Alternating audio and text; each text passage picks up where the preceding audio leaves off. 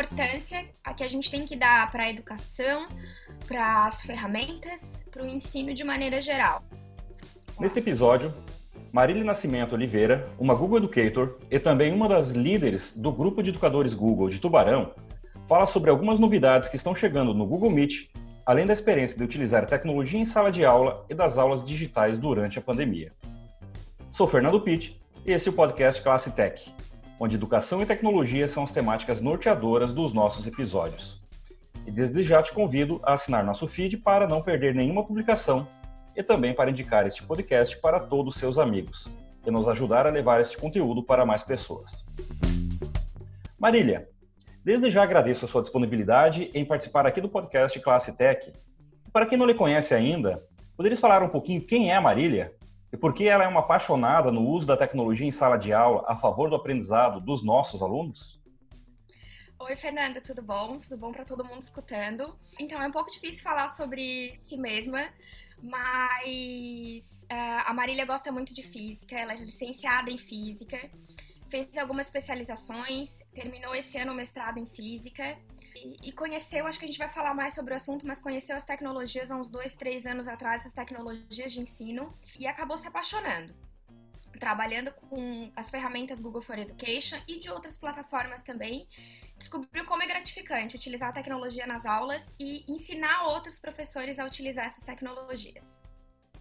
Marília, você como uma Google Educator, uma professora certificada Google for Education, e também líder aqui do grupo de educadores Google em Tubarão, junto com o professor Muriel, né? E acho que vocês têm conduzido um trabalho magnífico. Você tem buscado aprendizado também em outras ferramentas além do Google? Tem buscado certificação, buscado aprender além do Google? Então, a gente está sempre procurando novas coisas, né? O Google ele possui, só para esclarecer, três certificações. Então, são dois níveis para professores, nível 1 e nível 2, que comprova que você essas ferramentas e sabe utilizar elas em sala de aula. E o último, o Google Trainer, o instrutor Google, que você está apto a fazer treinamentos e treinar outros professores. Quando eu terminei essa de trainer, então eu pensei, e agora? Como querendo ou não, a gente utiliza outras plataformas da Microsoft e da Apple eu fui atrás dessas certificações. Então, eu sou certificada Apple Teacher e eu tô fazendo treinamento do Microsoft Certified Educator, mas ainda tô no, tô no comecinho. E eu trabalho, às vezes, também fazendo a, a trilha de treinamento do Khan Academy, que é uma plataforma que tem aulas e exercícios de ciências, matemática, tecnologia, diversos cursos também tô chegando lá. Então, para você estudar pela internet, estudar através dos canais digitais não é nenhum problema hoje. Não, eu, eu acho que tudo é uma questão de, de adaptação. Uma das facilidades, das melhores coisas que eu acho quanto ao ensino remoto é que nos facilita muito tu, tu poder utilizar no tempo que tu tem disponível, né? Tá, tá aguando de tarde, você você pega e vai. Aí você não tem um horário fixo, é aquele compromisso que precisa estar. Você precisa ter o compromisso de fazer os testes, fazer os treinamentos, mas você tem uma facilidade muito grande de colocar ele nos momentos oportunos da sua vida, né? Do seu dia a dia. Muito mais flexibilidade, né? Com certeza. E Marília, quando a gente está falando em Google for Education, nós temos aí uma das ferramentas, talvez a mais utilizada em todo o Brasil, talvez até em todo o mundo, que é o Google Classroom. É, junto com o Google Classroom, hoje, na, durante a pandemia, existe a outra ferramenta, que é o Google Meet, que vem a proporcionar a possibilidade de a gente fazer as chamadas aulas síncronas, né?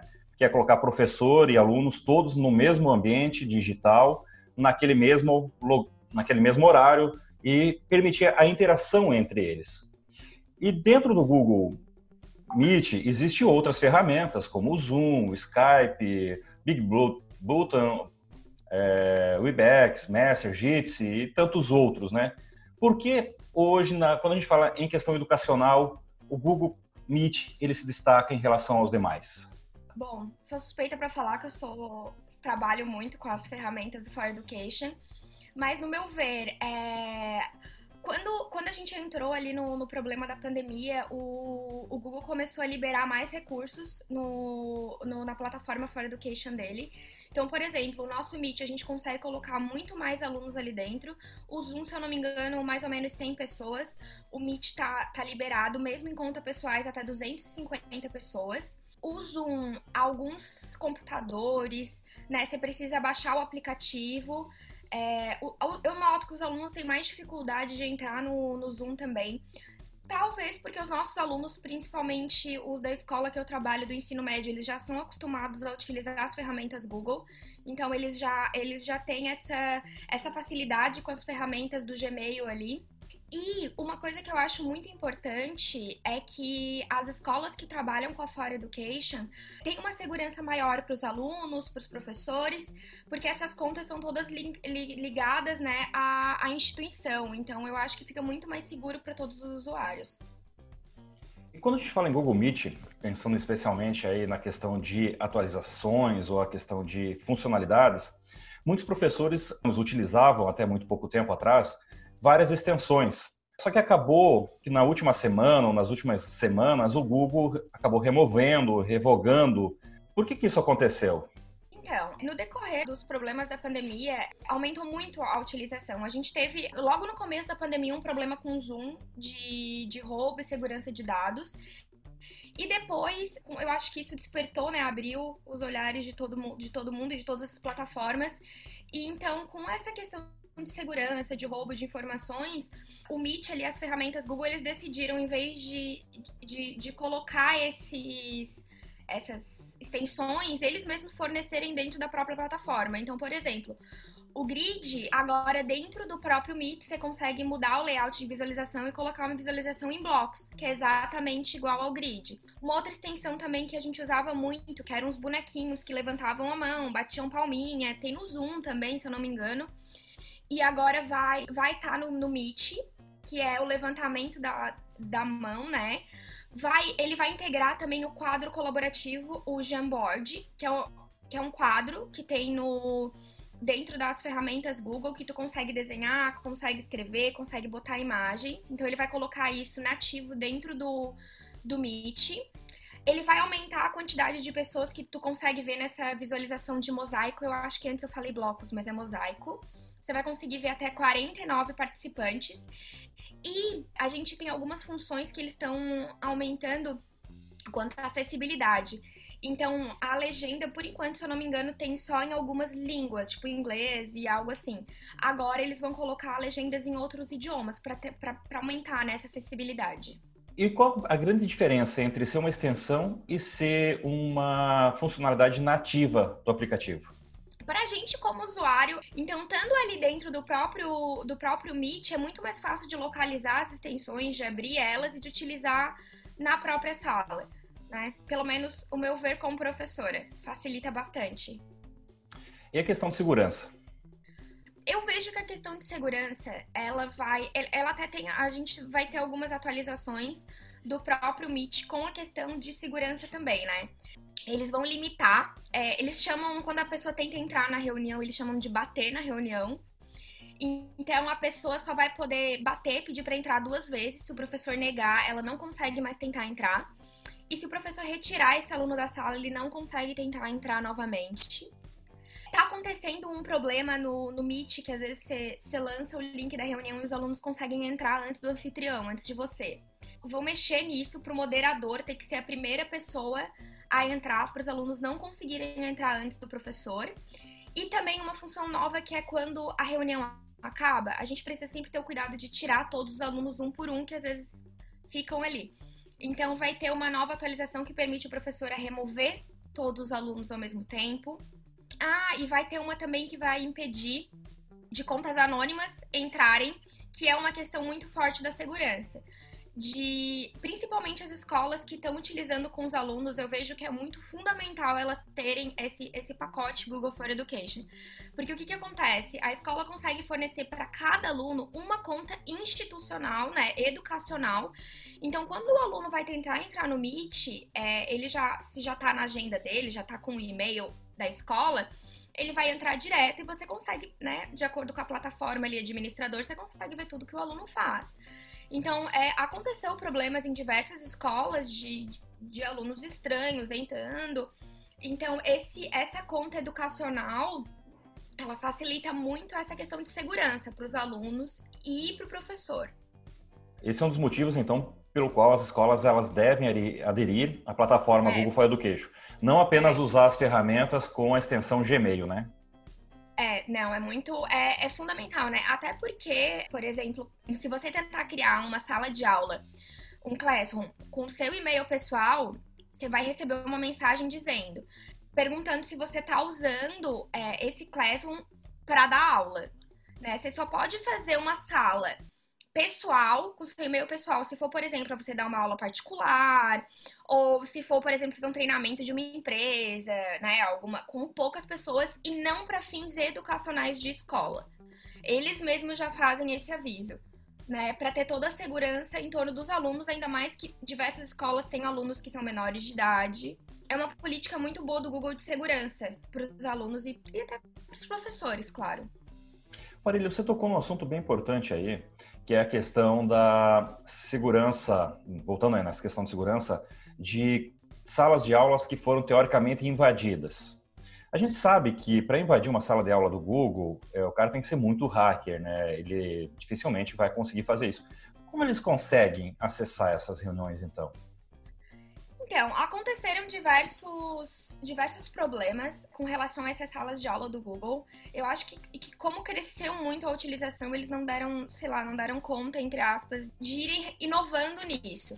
Por exemplo, dentro da sala de aula, na, na página inicial da, da sua sala, tem um, um, linkzinho que você consegue clicar ali direto e ele, cria, e ele abre uma reunião já, ele já salva essa reunião.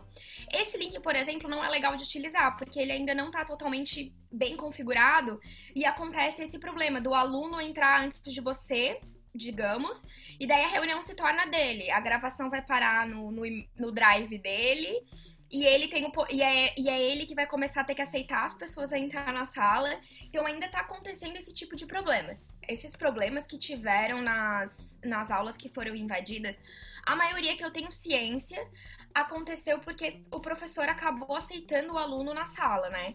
Então o que que acontece? Quando a gente tem. Quando a gente faz uma, uma reunião, né? Marca uma reunião, você tem a opção de, de criar só o link e colocar lá. E as pessoas, quando vão entrar, vai aparecer uma solicitação de autorização para você. Né? Tipo, fulano está tentando entrar, você autoriza, né? Aceita ou não aceita. Mas quando a gente tem, por exemplo, essas contas educacionais, eu consigo ir lá na minha agenda e adicionar a minha turma, ou adicionar por e-mail os meus alunos. Então, quando eles vão entrar estando na conta educacional, nem passa por mim. Os alunos já entram direto porque, né, tá linkado à conta institucional. Então, no meu, no meu conhecimento, houve problema nas contas em que os alunos, em que o professor aceitou o aluno entrar, tanto como nesse problema dele tentar entrar anônimo, quanto ele entrar com uma conta fake, né? Fez um e-mail aleatório, colocou, às vezes, a maioria de, desses casos aconteceu deles colocarem o nome de algum funcionário da escola ou de algum aluno da escola, da mesma sala, por exemplo o professor inocentemente deixa esse aluno entrar e daí depois que ocorre todo o problema. Então, na verdade, existe uma polêmica muito forte aí, que as salas estão sendo invadidas e tudo mais. Mas o que está acontecendo, então, na verdade, é mais a própria permissão do professor e a má intenção do aluno ou ao compartilhar o link com um terceiro, ou o próprio aluno se fazer parecer um terceiro e criar a polêmica e criar todo o transtorno dentro da sala de aula. Exatamente. Ele, ele pega, cria uma conta aleatória, fake de e-mail. Quando ele vai entrar, o Google, o, o Meet, ele pergunta o nome dele, ele coloca o nome de um funcionário da escola, que a professora vai atuar, né? Por exemplo, você coloca o nome da diretora. Acho que a diretora tá passando para dar um recado, quer falar com uhum. alguém. Ou ele coloca o nome de um outro colega da turma, né? Coloca o nome de algum outro aluno. E o professor tá, né? Às vezes tá ali envolvido na aula, só acaba aceitando os alunos que estão entrando depois. E tá acontecendo esses, esses problemas. O que é muito vantajoso essa atualização que eu falei, que a partir do momento que o professor te retirar da sala um determinado aluno, ele não consegue tentar entrar novamente. E também vai começar a ter essa. vai bloquear essa permissão do aluno entrar em modo anônimo na sala de aula, né? Isso é muito bom. Marília, e você falou anteriormente a questão do Google hoje com algumas funcionalidades liberadas, né? Durante a pandemia, ele acabou liberando algumas funcionalidades, inclusive o Google Meet para usuários normais, inclusive para criar salas, né? Antes que eram restritos aos assinantes. É, essa permissão ela vai ficar eterna a partir de agora, tem prazo para acabar. Nós que temos o nosso Gmail comum, que temos lá a opção de ir lá criar uma reunião via Meet, vamos continuar tendo essa funcionalidade depois? É, então, a, a, sala de aula especificamente, ela já funcionava antes no, no particular, né? Como eu comentei ali, com, com outras funções que não totalmente educacional dentro de uma escola. O que mudou ali na, na atualização, meio que juntou a pandemia com a atualização do Google, de juntar o Hangout e o Meet, né? Aí agora o nome dele é Hangout Meet. A gente chama só de Meet, mas ele tem um nomezão grandão. Então, a Google liberou por enquanto até 30 de setembro de 2020 desse ano que todas as contas de Suite elas têm acesso ao, ao Google Meet. Com, ele aumentou, antes eram, se eu não me engano, 100 participantes, agora ele liberou para 250 participantes. Lembrando, na conta pessoal, né? A conta educacional é outra, já é outra configuração, né? Já permitia. Além disso, ele liberou nas contas pessoais também a gravação da reunião e a transmissão dela. Depois de 30 de setembro, tecnicamente volta aos, aos recursos normais, né? Cada tipo de conta com a sua licença e termina essa, essa permissão para as contas pessoais.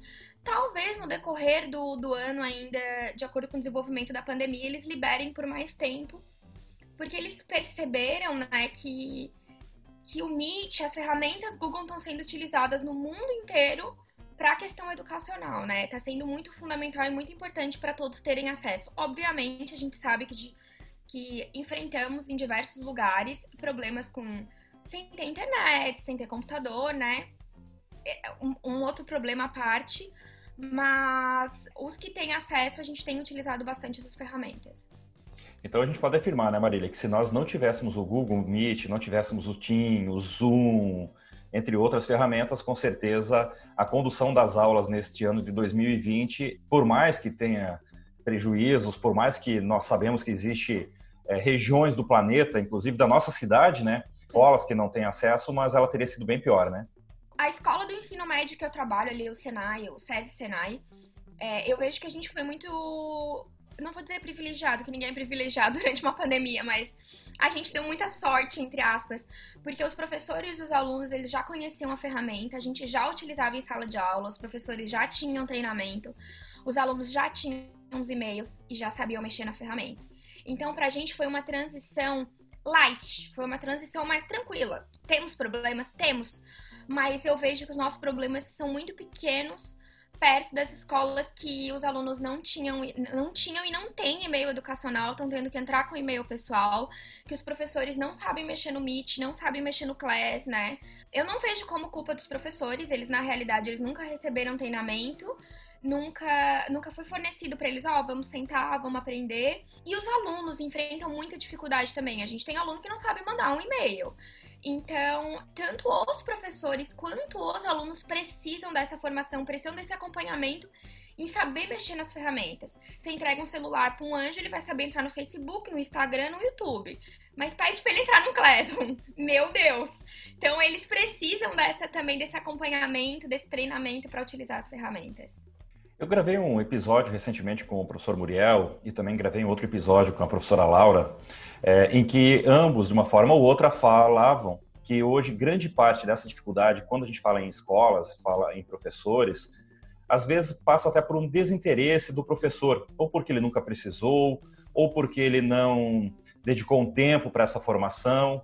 E você que trabalha, Marília, também numa universidade, percebe que na universidade também acontece isso, ou apenas nas escolas da rede fundamental e do ensino médio que a gente percebe professores com mais dificuldade e não tão familiarizados com a, as tecnologias?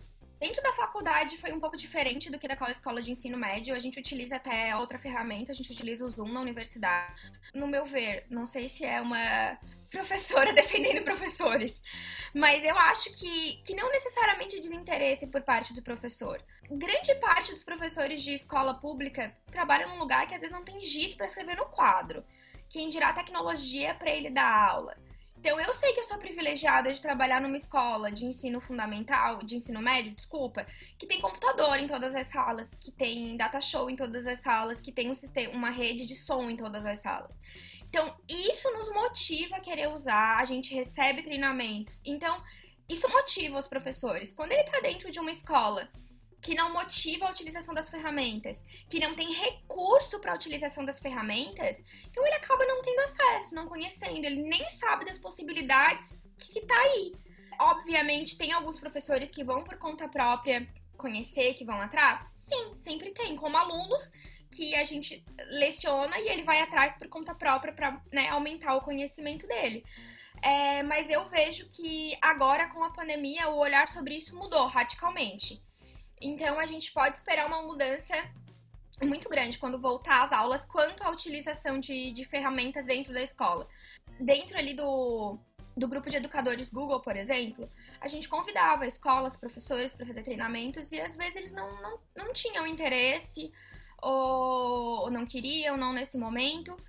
Então, apesar dos treinamentos serem todos voluntários, né? Era tudo gratuito. Eu imagino que agora, pós-pandemia, isso mude. As escolas procurem mais é, pessoas que tenham, que tenham capacidade de fazer esses treinamentos, porque eles viram que, que é muito complementar às aulas esses recursos, né? Ele não substitui o professor jamais, mas ele complementa muito o nosso, o nosso ensino. Tá uma, uma cultura geral de falar que as aulas estão em AD. Eu sempre digo, gente, EAD é algo bem diferente do que a gente está fazendo. A gente está fazendo ensino remoto, né? Ah, o professor está online com vocês, naquele horário, dando aula ao vivo, tirando as dúvidas, ou o professor manda a gravação da aula, mas depois entra online, fala com vocês. A gente se encontra no Classroom, a gente tem aula toda semana, então, né, a gente tem que diferenciar um pouco as coisas e, e saber que tá todo mundo tentando fazer o melhor nesse momento que a gente se encontra, né? Você já respondeu uma outra questão que eu ia te pedir, que é se você acreditava que os professores, depois né, de, disso tudo passar, eles estariam mais propícios, né, buscando até por iniciativa própria, sabendo de todas as dificuldades que a gente tem em algumas redes. Mas eu queria te provocar então numa outra questão, Marília. Bastante polêmica e não existe certo ou errado, mas você acredita que depois disso tudo, a educação híbrida, o ensino híbrido, principalmente na educação fundamental e no ensino médio, talvez ter uma educação para um ensino híbrido. Você acredita que isso pode acontecer? Pode ser legalizado depois disso? Eu vejo que vai mudar muita coisa. Eu não tenho certeza quanto a essa permissão, talvez em locais em que todos os alunos, em que o aluno, na maneira geral, tem acesso. Eu acho que a gente ainda enfrenta esse problema de acesso com os alunos. No ensino médio, eu, vejo que a maior parte do problema seria o acesso e seria é, a disciplina do aluno em ter a maturidade de saber que ele tem que trabalhar mesmo estando em casa, que é uma das maiores dificuldades enfrentada pela maioria dos professores nesse momento. É do aluno compreender que não é porque ele está em casa, que ele não precisa estudar, que ele não precisa fazer as atividades dele, que ele não tem que entrar na aula. Então eu vejo aí um problema de maturidade e de acesso. Os alunos do ensino fundamental continuamos com os mesmos problemas, né, nesse, nesse sentido. E eu vejo que talvez eles precisariam de um apoio maior em casa da família para eles conseguirem entrar nas ferramentas, fazerem as atividades. Então, eu sinceramente não vejo nesse momento, assim mesmo, nesse retorno, quem sabe daqui a uns bons anos, eu acho que por lá é que eles vão começar a liberar. Eu acho que a gente vai num degrau. Eu acho que nesse momento de, de volta, as escolas e, e redes de ensino vão começar a investir mais na tecnologia e no treinamento dos professores e dos alunos. Quem sabe no futuro a gente começa a ter esse ensino, esse ensino híbrido. Mas eu acho que tão cedo não. Você acredita que a educação volta 100% presencial depois? Pelo menos na educação básica. Eu acho que sim. É um sistema muito bom, funciona muito bem os alunos quando estão na universidade, quando estão em especialização, mas eu não vejo, eu não vejo isso no ensino médio e fundamental tão cedo acontecendo. Marília, e saindo um pouquinho agora das, aulas, das salas de aulas digitais, mas mantendo a temática tecnologia, e como é que você tem mantido as aulas de física digitais? Bom, é, eu tenho procurado sempre em todas as aulas, cada, cada conteúdo novo que a gente vê, passar algo para os alunos que, que coloque esse, esse, esse conteúdo no dia a dia, coloque uma utilização desse conteúdo. Então, eu sempre utilizo alguma simulação ou algum vídeo de experimentos. A gente tem muito material pronto e muito material bom. Então, não necessariamente a gente precisa ficar produzindo experiências em casa, algo do gênero. Óbvio, é muito válido.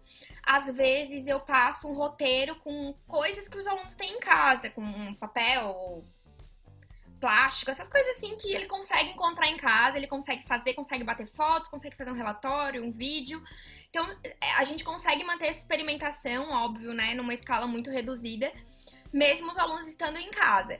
Eu vejo as simulações é muito fundamental também. Às vezes, quando não tem tempo de passar essa simulação para cada aluno fazer o seu, porque nem todos eles conseguem assistir aula, por exemplo, no computador. Às vezes, os alunos precisam utilizar o celular, aí a simulação não roda e coisas assim. Então, nem que seja eu abrir a simulação no meu computador e mostrar para eles, né, compartilhar minha tela e mostrar para os alunos. Eu sempre procuro todos os conteúdos passar essa vivência para eles. Ó, você vai conseguir encontrar aqui, a gente vai utilizar dessa maneira. Eu acho que é bem fundamental para eles compreender, né, que que tá no dia a dia, tá na vida deles. E você indicaria alguma ferramenta, algum site, algum aplicativo que até a gente pode deixar depois na descrição do episódio para quem tiver mais interesse? É, eu gosto muito das simulações do FET Colorado. Ele tem simulações de física, química, biologia e algumas de matemática, se eu não me engano. São simulações bem intuitivas para os professores fazendo, fazendo cadastro no site. Você consegue até acesso a alguns roteiros. A maioria deles ainda em inglês, mas hoje o Google tá aí, traduz tudo pra gente, dá tudo certo. Tem um site que eu gosto de usar as simulações também, mas eu não sei se eu sei pronunciar ele. O nome dele é Vascac, é, é V-A-S-C-A-K. Depois a gente deixa lá na, na descrição que eu não sei falar o nome desse. Ele tem muita simulação, muito legal. E eles são todas. E eles são todas é, simulações que abrem no próprio navegador, então o aluno não precisa baixar nada. Elas são todas em HTML. Tem um laboratório virtual da Pearson aberto. Então, tem muito. Tem vários vídeos e simulações também. O próprio material escolar dos alunos, dependendo, obviamente, da escola que a gente tá falando, né? Mas lá na minha escola de ensino médio, o material deles, o material escolar dos alunos já tem bastante vídeo e bastante simulação que a gente pode pedir para os alunos verem. E tem um chamado Ludoteca do Ciência Mão, que tem vídeos, tem algumas simulações e tem vários experimentos com materiais do cotidiano que o aluno consegue fazer dentro de, dentro de casa, né? Facilmente. Esses são os meus preferidos. Legal, vamos deixar eles na descrição do episódio. Marília, na última semana eu tive aqui no Classe Tech também um convidado que é o nosso amigo Pedro Gonçalves. E o tema que nós tratamos com ele foi o uso de podcasts na educação. O Pedro, para quem não conhece, ele é o host do Pêssego Podcast, que é voltado para entrevistas, sociedade, literatura. Mas lá na fala com o Pedro, a gente conversou sobre o uso de podcasts na sala de aula, como também um instrumento de ensino-aprendizagem. Você, como é que você vê isso? É possível? Existe, você, enquanto professora de física, conhece algum que poderia indicar para nós também que vale a pena os nossos alunos e professores seguirem? Então, eu sou bem fãzinha de podcasts também. Eu gosto muito de escutar o SciCast. Ele, ele pega assuntos envolvendo ali física, química, matemática e ajuda a entender esses, esses temas, né? Explicações mesmo. Quando eu vou passar para os alunos, eu sou bem fã de um chamado é, Fronteiras da Ciência, que ele pega é, um assunto de ciência e, e, faz ali a curiosidade ali em cima, desperta a curiosidade sobre o que está acontecendo e ele faz a explicação. Esse Ciências Sem Fronteiras eu já indiquei alguns episódios para alunos verem quando, quando encaixa com, com o tema das aulas. Existem alguns também que eu não, desculpa, eu não recordo o nome, mas para quem está estudando para o vestibular, para quem está estudando para o Enem, ele trabalha com os conteúdos, né, não só de física, matemática, português, história, geografia, ensinando mesmo e, e né, para você ir relembrando os assuntos. Eu aproveito aqui também para convidar todos que nos ouvem a conhecer outros podcasts com as temáticas de educação e divulgação científica, que nós temos um grupo do WhatsApp aí, todos congregados pelo podcast Papo do Educador. Nós criamos lá dentro um Linktree, em que nós temos já 15 indicações de podcast, inclusive Classe Tech é um dos que a gente indica. Eu vou deixar aqui também na descrição do episódio, é linktree barra podcast educação. Você vai ter acesso aí a pelo menos 15 outras indicações com os mais diversos temas, além do SciCast, além da Fronteira da Ciência, que não estão lá naquela indicação, mas também valem a pena serem consultados. E Marília, infelizmente já estamos chegando ao fim do nosso programa. Eu quero também deixar aí aberta a palavra para você fazer uma consideração final e também fazer um convite para conhecer os seus trabalhos. Né? Eu sei que você tem algumas divulgações enquanto líder também do GIG, do Grupo de Educadores Google, você também faz algumas, alguns treinamentos, algumas divulgações. Marília. É, eu queria agradecer a, ao convite. Sempre muito bom falar com, falar com você, falar com as pessoas sobre a importância que a gente tem que dar para a educação, para as ferramentas, para o ensino de maneira geral.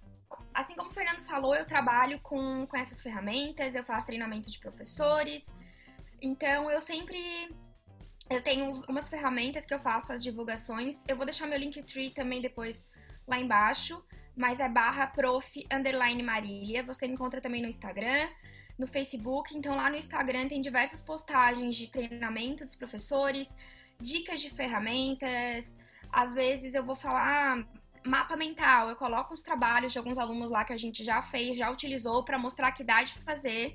É possível, dicas de conteúdo que a gente consegue utilizar essas ferramentas. E tô sempre falando bastante sobre, sobre isso, sobre as ferramentas digitais e a experimentação no, no ensino, na física principalmente.